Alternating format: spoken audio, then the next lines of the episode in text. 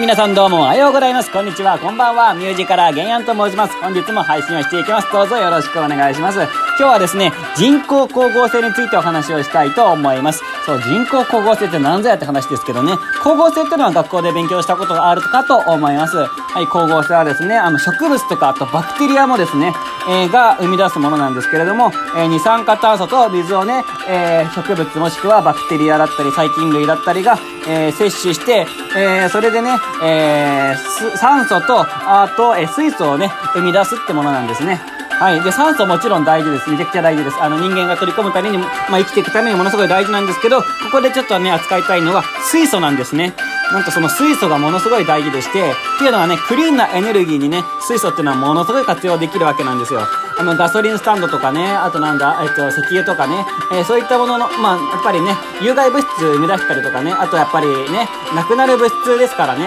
はい。からもうその代わりにね、あの水素を、えー、生み出すことによって、はい、まあそれをクリーンなエネルギーですから、まあ本当にね、無駄な有害物質出さないわけですから、はい、その水素を使うことによって、はい、どんどんどんどんってね、え、環境豊かにしていこうっていう、まあ計画を、えー、まあ、まあね、昔からやられているわけですけど、なんとね、その、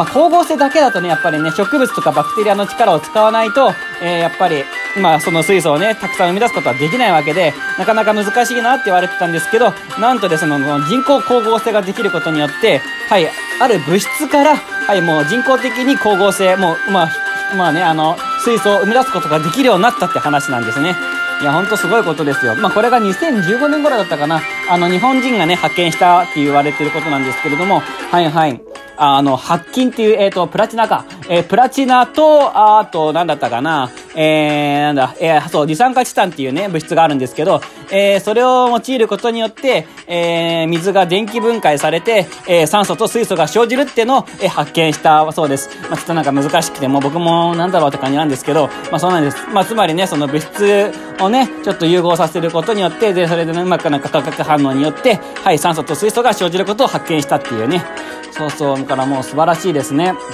だから結構あれですよね、その植物とかバクテリアがいないと酸素が生まれない、水素が生まれないとかね、え言われてはいたんですけども、ちゃんとね、人工的にも生み出すことが今の世の中もできるよって話なんですよね。いやー素晴らしいなって思います。うん、ただやっぱり問題がありましてね、やっぱりその、まあ、生み出すのにコストがかかるっていうのと、あんまりそのたくさんの量をね、生み出すことが今できないんですよ。はい。なので、そこがうまく改善されなければ、まあ、それ実用化が難しいなとは言われているんですけれども、はい。まあ、それが2015年の段階のお話ですね。で、それで5年経って2020年になって、はい、そう、最近、最近の5月の記事ではね、えー、ものすごいものを発見しまして、えー、なんとですね、まあ、本当に、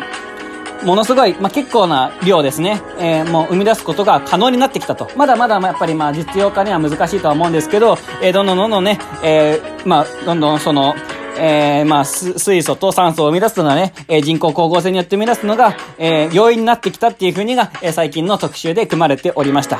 そう。どれぐらいすごいのかっていうとね、本当はね、2016年の頃には、2030年頃にそれが実現するだろうっていう風にね、書いてあったんですよ。なんですけど、2020年頃にもうその目標も達成してるんですね。2020年も今年ですね。今年の5月にはもうその2030年に達成するであろうって目標がもう達成できてるので、これはもう凄まじい勢いで進歩が進んでるなっていう感じですね。なので、今後人工光合成っていうのがね、すごいまあ大事なエネルギーとなってくるんじゃないかなっていう風に思います。そう、明るい未来、えー、人工光合成のお話でした。えー、ちょっとまあ難しい内容であんまり面白くない内容だったかもしれないんですけど、まあよろしければね、はい、チャンネル登録等々よろしくお願いいたします。それではさようなら、ごきげんよう。またお会いしましょう